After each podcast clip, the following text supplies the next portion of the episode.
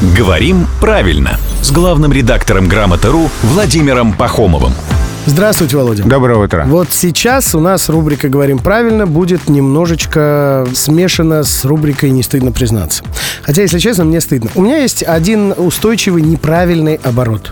Я обычно говорю истина в конечной инстанции. Потом сам же так, э, все-таки в последней инстанции. Но у меня от зубов, что называется, отскакивает конечная инстанция. Может быть, все дело в том, что конечный синоним слова последний. Угу. И, в общем-то, истина в конечной инстанции, этот оборот имеет смысл. То есть мы прекрасно понимаем, что здесь имеется в виду. Конечно, здесь да. Нет нарушения смысла, нет Да. нарушения логики, нет грамматических ошибок. Но при этом же есть устойчивый оборот про последнюю Именно инстанцию. так, да. Все, все, все дело в том, что есть устойчивый оборот истины в последней инстанции, и поэтому все-таки хочется не разрушать устойчивый оборот.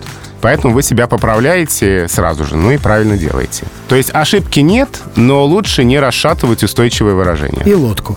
И вот. А к чему я это сейчас Давай, продолжи фразу. Истина в... Последняя инстанция. Молодец. Ну, в присутствии Володи все мы молодцы.